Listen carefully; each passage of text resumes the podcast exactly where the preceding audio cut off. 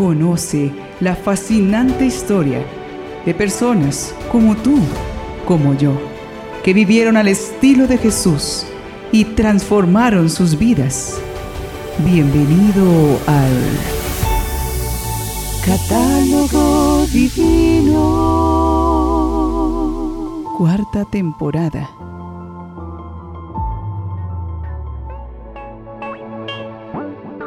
Bienvenidos a nuestro encuentro con la santidad de la Iglesia a través del catálogo divino. Aquí nos damos cita a los amigos de los santos, que con sus ejemplos valientes de fe y coraje nos enseñan que aunque la vida sea difícil, la gracia de Dios la hace alegre y hermosa, y vale totalmente la pena vivirla de la mano de Dios. Vivir sin Dios es vivir en la soledad más profunda pues aunque se esté rodeados de gente, sin el amor de Dios, no consideramos a los demás como hermanos y amigos y no tenemos amor que compartir. Por ello los santos nos enseñan que somos una sola familia, unidos por el Espíritu Santo, y que nos animemos a seguir adelante contando con la ayuda de Dios.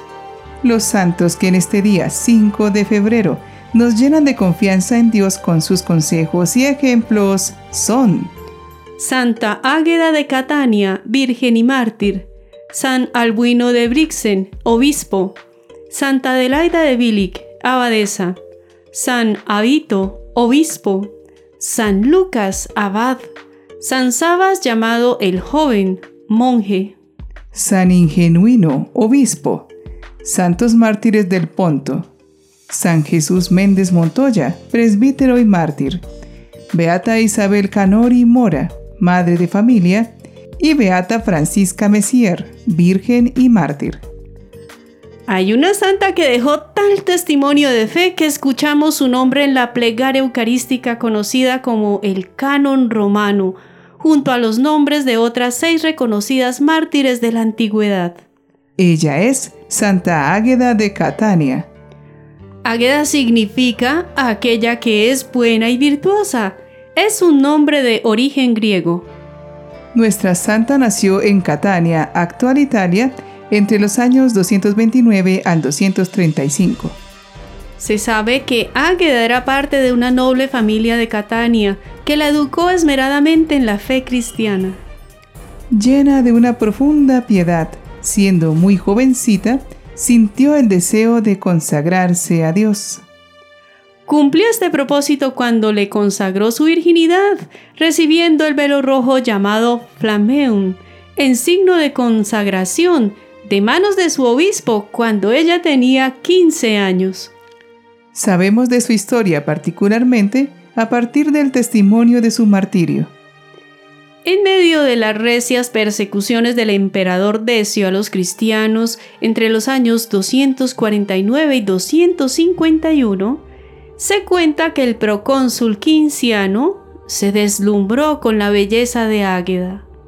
Conociendo que sus creencias cristianas la llevaban a desatender sus galanteos románticos, encaprichado por su belleza, hizo arrestar a la muchacha tratando de someterla a su voluntad. Ella había huido a Palermo, pero fue encontrada por los soldados y llevada de nuevo a Catania. Allí el procónsul intentó de todas las maneras que Águeda abjurara de su fe sin conseguirlo. Entonces durante 30 días la confió a la matrona Afrodisia, dueña de un prostíbulo, pensando que conseguiría corromperla con las seducciones del mundo, pero Águeda permaneció firme. La llevaron de vuelta ante Quinciano, y éste le preguntó por qué, siendo noble y libre, se vestía como una esclava. Águeda le contestó elocuentemente. La máxima libertad está en demostrar ser siervos de Cristo.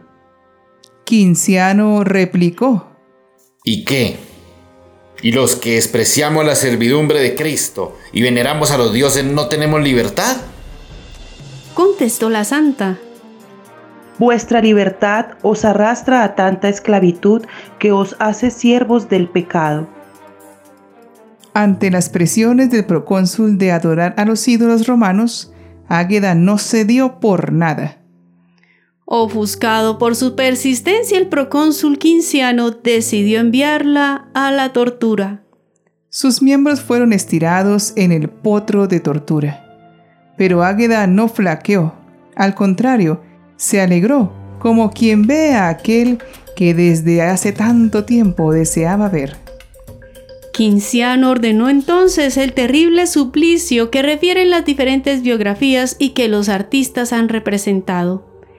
Hizo que le arrancaran los senos tirando de ellos con tenazas.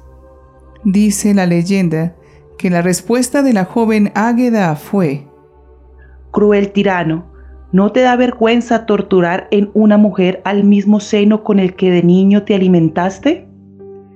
Destrozada y encerrada de nuevo en su celda, Águeda recibió una visita inesperada. A medianoche se le apareció San Pedro, que la curó en nombre de Cristo. Cuatro días más tarde fue llevada otra vez ante el procónsul, que le preguntó quién la había curado, a lo que Águeda respondió, Cristo, el Hijo de Dios. Cegado por la ira, Quinciano la sometió a la tortura de carbones ardientes, que fue sorprendentemente interrumpida por un fuerte terremoto. Este remesón causó la muerte de dos consejeros suyos, y por un motín del pueblo que se dirigió al palacio pretorio con la convicción de que el terremoto era un signo divino. El procónsul huyó, ordenando devolver a Águeda a la cárcel, donde ella oró al Señor para que la acogiera en su reino. Poco después, exhaló su último suspiro.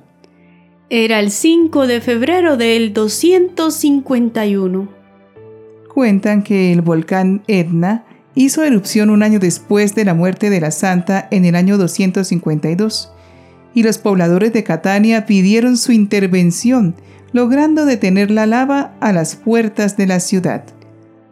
Su velo, que había quedado íntegro mientras el cuerpo era lanzado a los tizones ardientes, fue llevado en procesión por los fieles en aquella rogativa para detener la lava del volcán. Se han atribuido a la intercesión de la santa muchos prodigios semejantes en el curso del tiempo, y la reliquia todavía se conserva en la Catedral de Catania. Su muy antiguo culto lo confirman un par de inscripciones funerarias realizadas a finales del siglo III, una de las cuales se encuentra en Ustica, de una tal Lucífera que falleció el día de nacimiento de la santa. Todavía más interesante porque manifiesta cómo su veneración había llegado ya a Oriente. Es el testimonio del obispo Metodio de Olimpo, que vivió entre los años 250 y 311 que en su obra llamada Symposium Decem Virginum presenta a Águeda como modelo de vida cristiana.